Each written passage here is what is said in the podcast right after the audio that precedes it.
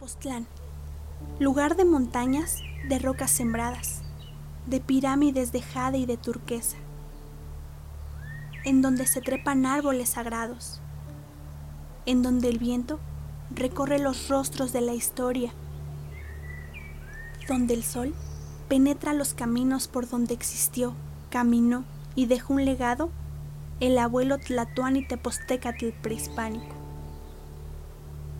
dejando en su tierra valores de dignidad, de lucha por la libertad y la justicia a toda una comunidad. Una historia de origen náhuatl que a medida que pasa el tiempo, indagando en nuestras raíces culturales, penetrando hasta el fondo, para así preservar la identidad cultural. Esta historia comienza en Axintla, lugar que significa ombligo de agua, cerca del agüehuete más antiguo de todo Tepoztlán, mientras escuchaba el murmuro del arroyo, susurrando voces que probablemente eran las leyendas que se paseaban entre las rocas. El agua y esas flores de septiembre para dar lugar a la llegada de Hécatl, el dios del viento, quien bajó a manera de Quetzalcoatl a admirar una belleza. Belleza y dulzura reflejadas en aquella silueta marcada en la caída de la cascada, en cuya corriente una doncella bañábase y al mismo tiempo la naturaleza la envolvía con suavidad, dejando reposar la fuerza del viento, la intensidad de los rayos del sol y el beso que apenas sintió de un pajarito, quien dejó caer una de sus coloridas plumas en el pecho de la doncella, marcando así el inicio de una vida, de la vida de Tepostecatl, el dios prehispánico de Tepoztlán. Sin embargo, ante la vergüenza, el pecado y la deshonra de haber concebido antes del matrimonio, así como la ausencia de un padre terrenal para el bebé que esperaba, ahora la angustiada mujer, ella tomó la decisión de arrojar al pequeño a un hormiguero, con la intención de que fuera devorado por las hormigas. De tal manera que nadie supiera que existió tal pecado. Ahí posó el bebé, Ahí posó el bebé Tepostecatl, sobre un hormiguero que estaba al lado de un maguey, sin esperanza de vivir o seguir existiendo. Sin embargo, la inteligencia de la naturaleza abunda desde tiempos prehispánicos. Aquellas hormigas fueron punto clave para la preservación y la alimentación de Tepostecatl.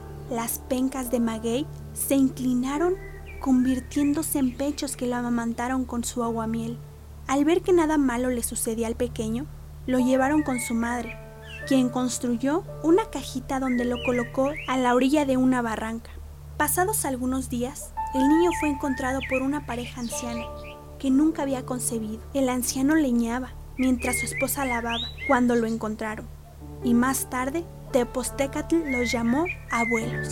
Los ancianos, con el fin de no levantar sospechas, simularon el parto y el ritual que se hace posterior al alumbramiento. El niño crecía y adquiría cualidades que lo hacían diferente a los demás. Pidió a su abuelo instrumentaria de cazador, sus sandalias, su flecha y su cárcax para pasear por el campo y las calles. Abrazaba a sus abuelitos diciéndoles que siempre estaría con ellos. Conseguía el alimento de manera fácil pues bastaba con flechar hacia el cielo y caían conejos, venados, ardillas y pájaros. El anciano se preguntaba si acaso su hijo sería un chichimeca, un cazador de soles, o quizás simplemente sea hijo del aire. Al pasar el ocaso del tiempo, existió el gigante Xochicalcatl, representado por las dos serpientes emplumadas. Este gigante pedía como sacrificio degustar a los ancianos, y ahora tocaba el tiempo de que el anciano, padre y abuelo de Tepostecatl, fuera a ese sacrificio del que nadie se había librado. Sin embargo, Tepostecatl se ofreció a ir en su lugar y advirtió a sus abuelos estar al pendiente en Cuascatzinco, lugar de piedras preciosas, donde se anunciaría con humo negro o humo blanco su victoria o su derrota. Durante el camino hacia Xochicalco, Tepostecatl juntó por los campos de labranza navajas de obsidiana y de pedernal que ponía en su morral. Afortunadamente Tepostecatl tenía un plan. Igualmente, por cada lugar que pasó, nombró los terrenos que hoy en día llevan el nombre de Acayocan, Zacatech, Tlatzing, Tlacotzingo, Tlapachacan y demás.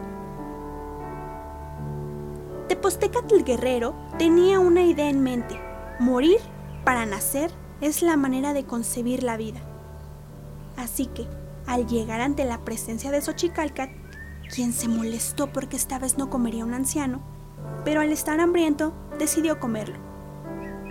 Por lo que Tepostecatl pidió no ser masticado.